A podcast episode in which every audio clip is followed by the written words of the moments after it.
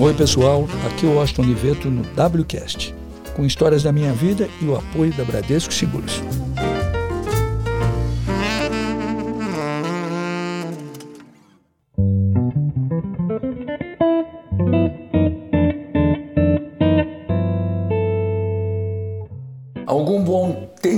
Atrás eu estava conversando com o brilhante rapper Wood e o Wood me disse que estava compondo uma canção com meu amigo Jorge Benjor.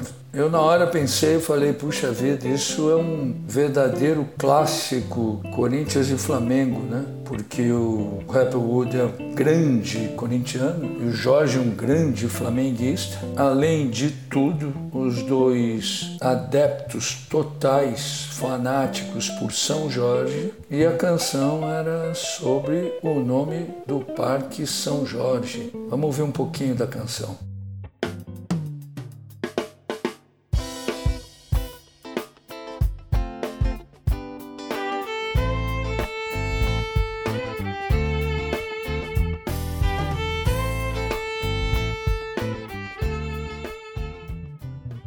O Happy Wood me contou que demorou um tempão para ele fazer a canção com meu querido amigo Jorge Benjor, mas que ele adorou fazer até porque os dois têm um ponto em comum. Os dois são fanáticos por São Jorge. E o Happy Wood tem um outro dado que ele é fanático por São Jorge Benjor.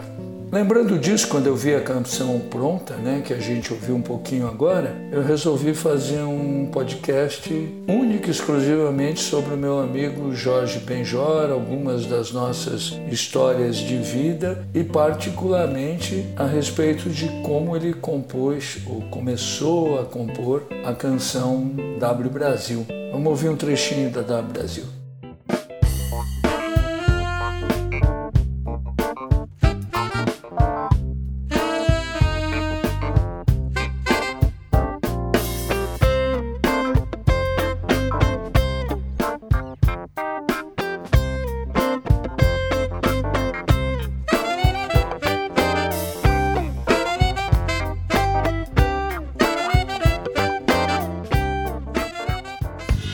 Bom, eu sou amigo do Jorge Benjor, que na verdade na certidão de nascimento se chama Jorge Menezes, e eu sou amigo dele desde a época que ele se chamava Jorge Ben antes de ele mudar para Jorge Benjor, coisa que ele teve que fazer porque existiam muitos direitos autorais dele no mundo inteiro que pela similaridade de nomes acabavam indo para o bom músico e compositor norte-americano George Benson. Daí o advogado recomendou ao Jorge que usasse Jorge Benjor.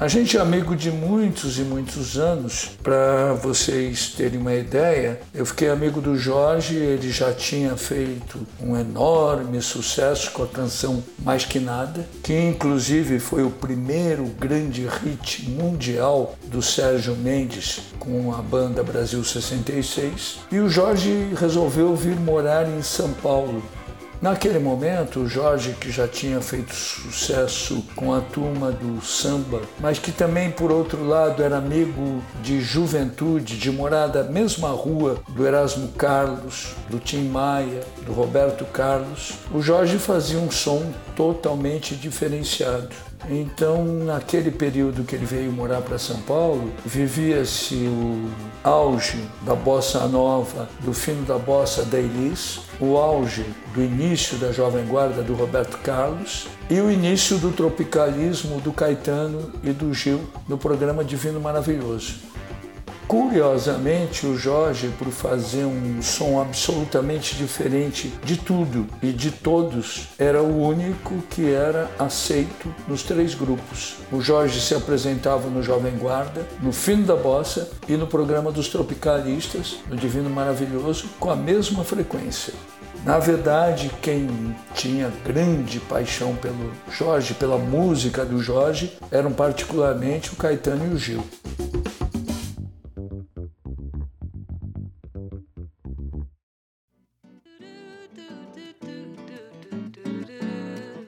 Eu conheci o Jorge, ele fez uma canção chamada Menina Gata Augusta, que inclusive citava na letra um dos famosos pontos de chá e sanduíches da turma que tinha 18 anos quando eu tinha 18 anos, na Rua Augusta, o Iara. O Iara está na letra de Menina Gata Augusta. O Jorge foi cada vez mais fazendo trabalhos musicalmente espetaculares, foi cada vez mais se transformando nesse ícone da música brasileira que ele é. E naquele momento eu acompanhava muito de perto a carreira dele, conversava muito com ele, eu frequentava os bastidores do Divino Maravilhoso, aonde ele tocava. Enfim, a gente tinha uma amizade muito consequente.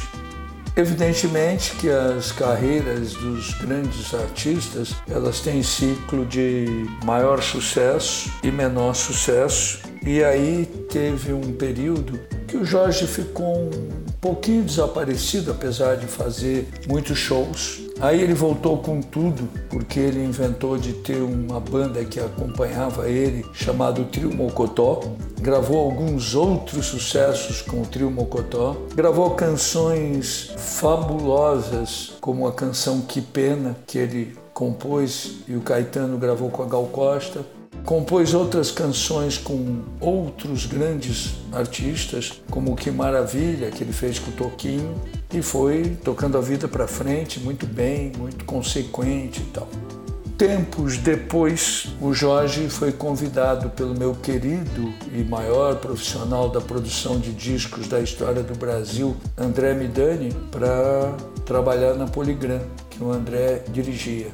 E o André deu 100% de liberdade para o Jorge fazer um disco que ele sonhava fazer. Um disco com canções inéditas e totalmente diferenciadas. E foi assim que surgiu o álbum Tábua das Esmeraldas, considerado até hoje, bem possivelmente, no mínimo, um dos 20 melhores álbuns de música popular já produzidos na história do planeta.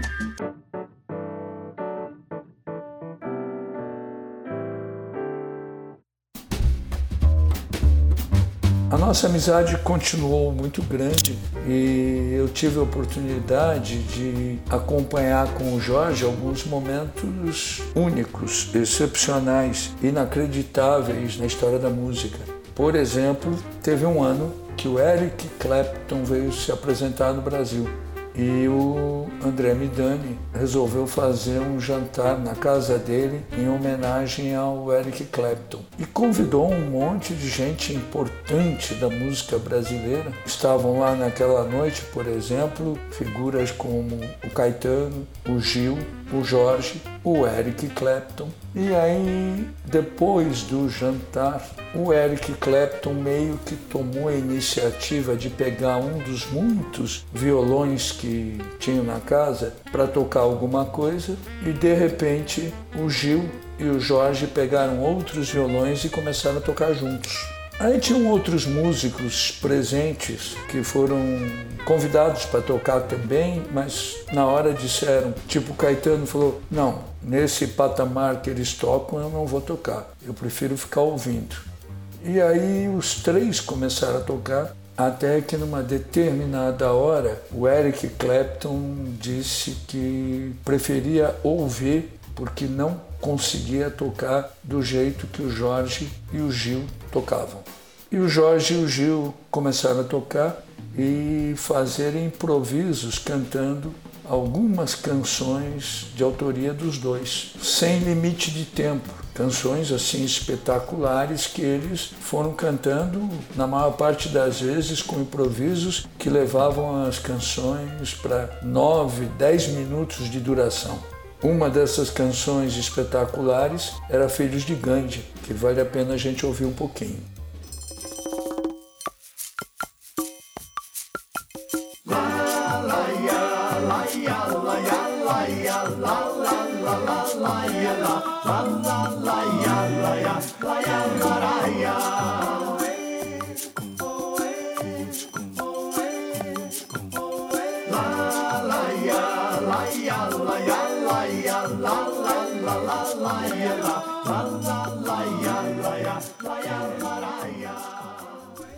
Naquela noite, todos deslumbrados, maravilhados, perceberam que aqueles improvisos do Jorge e do Gilberto Gil poderiam resultar num disco verdadeiramente inacreditável. E o André Midani, no outro dia, encomendou um estúdio com o tempo que fosse aberto para que o Gil e o Jorge gravassem aquelas improvisações que geraram um clássico da música mundial, Gil e Jorge, inclusive com Filhos de Gandhi que a gente ouviu e muitas outras canções clássicas deles.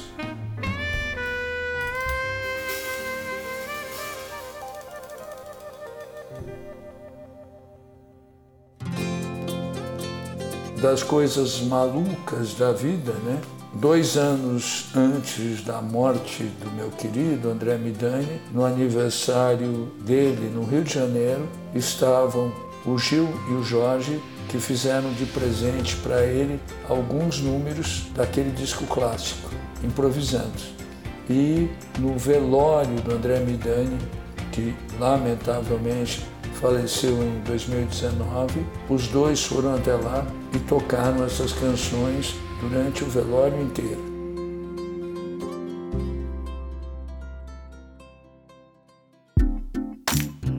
A minha amizade com o Jorge sempre perdurou, a gente sempre conversou muito, a gente sempre esteve muito junto. Em 1986, quando eu montei a W, eu resolvi inventar uma coisa que eram as festas de Natal só para o pessoal da agência. Não podia marido, mulher, namorada, namorado, só a turma da agência, num lugar que fosse assim o lugar mais bacana da cidade de São Paulo naquele momento, com o show de um grande amigo da música popular brasileira. No início dos anos 90, o show era do meu amigo Jorge Benjor, que estava fazendo um show espetacular, maravilhoso, sensacional. E deixando a galera da agência, que não era muita gente, naquela época nós éramos em cento e poucos, e a festa aconteceu no Rock Dreams, que era um lugar em São Paulo, tinha até uns hambúrgueres simpáticos e tal. Vendo a empolgação daquele pessoal que estava na festa, o Jorge, depois de uma hora e meia mais ou menos cantando, resolveu continuar e começou a colocar entre uma canção e outra um refrão que ele tinha composto naquela noite, que era assim: Alô, alô, W Brasil, para o pessoal que estava na festa. E aquilo durou aquele tempo todo. Aí, quando eram duas e tanto da manhã, o show do Jorge, que durou quase três horas, terminou e a gente sentou junto para jantar. Eu, ele, a minha assessora de imprensa da época, que era Vânia Hollenberg, e ficamos batendo papo. Naquele momento, a gente vivia o início do governo Collor, que a Zélia Cardoso de Mello tinha confiscado o dinheiro da população. E o Collor fazendo um monte de porra louquices. E eu e o Jorge e a Vânia, mas eu e o Jorge principalmente, começamos a conversar sobre o governo Collor, sobre os problemas que o Brasil estava tendo. E eu falei, ah, Jorge, o Brasil é um país tão maluco que se o Brasil fosse um prédio, o síndico seria o Tim Maia. Aí o Jorge olhou para mim e falou: Você não acredita? Poucos anos atrás, o Tim queria ser o síndico do prédio onde ele morava.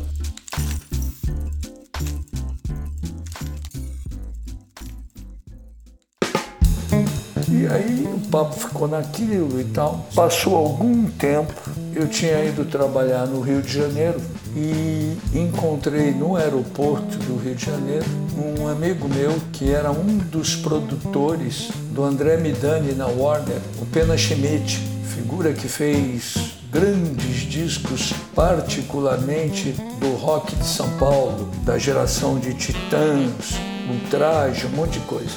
E aí o Pena olhou para mim e falou: Washington, você não acredita. Ontem à noite o Jorge cantou no People. O People era um lugar do Rio de Janeiro muito badalado, que tinha shows, todo mundo ia para lá e tal. Ontem à noite o Jorge fez um show no People que eu gravei ao vivo. O show é sensacional, mas o grande momento do show foi uma música que eu ouvi pela primeira vez ontem chamada W Brasil. Eu vou te mandar a canção.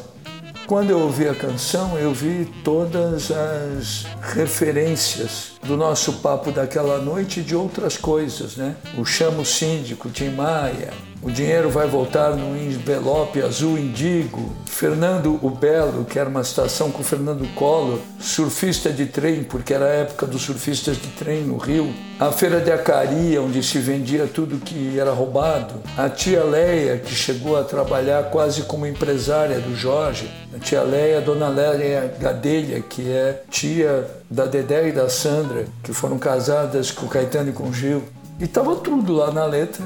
E aí eu fiquei impressionado com a força da canção ao vivo. A gente estava próximo do carnaval e tinha aquela banda Gary Gary que saía na Oscar Freire, que eram os amigos meus, e eu dei a canção para eles colocarem no alto-falante da banda, para sentir a reação. E as pessoas amavam, ficavam verdadeiramente maravilhadas. Da Brasil foi lançada e foi um estouro impressionante. Numa época em que se vendia discos, né? mas que era raríssimo alguém vender um milhão de discos, o Jorge vendeu mais de um milhão do CD ao vivo, gravado no People, cantando da Brasil. A vida dele, em termos de número de shows, cresceu uma barbaridade. E eu fiquei muito feliz, né? Porque aquilo, sem dúvida nenhuma, é o maior carinho, a maior homenagem que a gente pode receber na vida.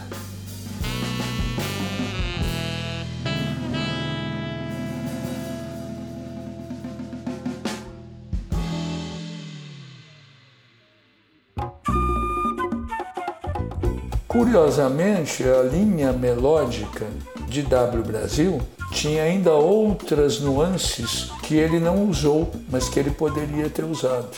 E que tempos depois ele usou no outro disco dele, que é um disco chamado 23, onde ele coloca essa linha melódica como a canção Engenho de Dentro onde eu tenho a honra e o privilégio de estar na letra que diz a cabeça do Oliveto é igual uma cabeça de negro. Ou seja, eu sou um sujeito muito privilegiado na vida, né? Eu sou talvez o único cara que tem músicas dedicadas por um dos maiores compositores da história do planeta, tanto como pessoa física, que é o Engenho de Dentro, como pessoa jurídica, que é a W Brasil.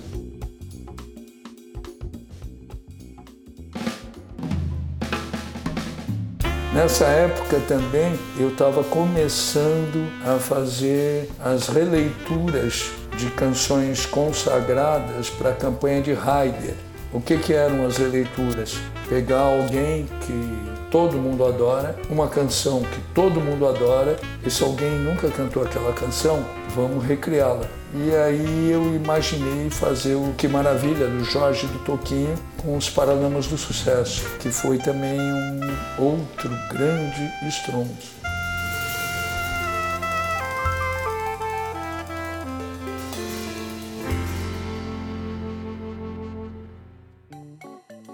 Tempo foi passando, eu e Jorge continuamos muito ligados, muito amigos, sempre conversando sobre música, sobre um monte de assuntos. As metáforas do Jorge são muito divertidas. E quando chegou em 2014, eu fui eleito para o Lifetime Achievement do Clio em Nova York. E era uma festa espetacular, uma festa apresentada pela Whoop Goldberg uma festa com todas as celebridades da publicidade mundial. E o Jorge, quando soube dessa festa, fez questão de ir a essa festa, participou de tudo e depois da entrega do prêmio, existia num lugar muito próximo um grande show. Isso foi em 2014, em homenagem aos premiados, e eu era o principal premiado, com os grandes rappers dos Estados Unidos todas as estrelas do rap. E nós fomos para a festa e eu fiquei impressionado porque os rappers estavam no palco tocando e quando eles viram o Jorge entrar, eles pararam e começaram a olhar assim verdadeiramente maravilhados. Para eles aquilo era um, era um momento muito grande na vida deles. E isso continua acontecendo, né? Esse talento do Jorge em comum, esse sucesso em comum. Para vocês terem uma ideia, o Sérgio Mendes já regravou mais que nada duas vezes com o mesmo sucesso, colocando outros músicos, outros arranjos, porque é uma canção brasileira verdadeiramente mundial. Eu aqui em Londres, em muitos lugares, ouço as canções do Jorge e fiquei muito feliz de lembrar dessa história toda e fiquei mais feliz ainda quando soube que ele finalmente com todo o seu perfeccionismo, tinha topado que a canção que ele fez com Wood, que diz qual é o nome do parque, e o nome do parque é Parque São Jorge, fosse lançada. E eu acho que vale a pena a gente ouvir um pouquinho mais dela. Antes disso, eu quero dizer que muito do que eu falei aqui hoje e outras coisas que eu não falei, conforme combinado, vão estar participando de outras mídias. Vai estar no Instagram, vai estar em tudo. E eu espero que vocês fiquem de olho e espero que vocês não deixem de ouvir esses WCasts que têm me dado um enorme prazer de fazer e espero que vocês tenham algum prazer de ouvir. Obrigado.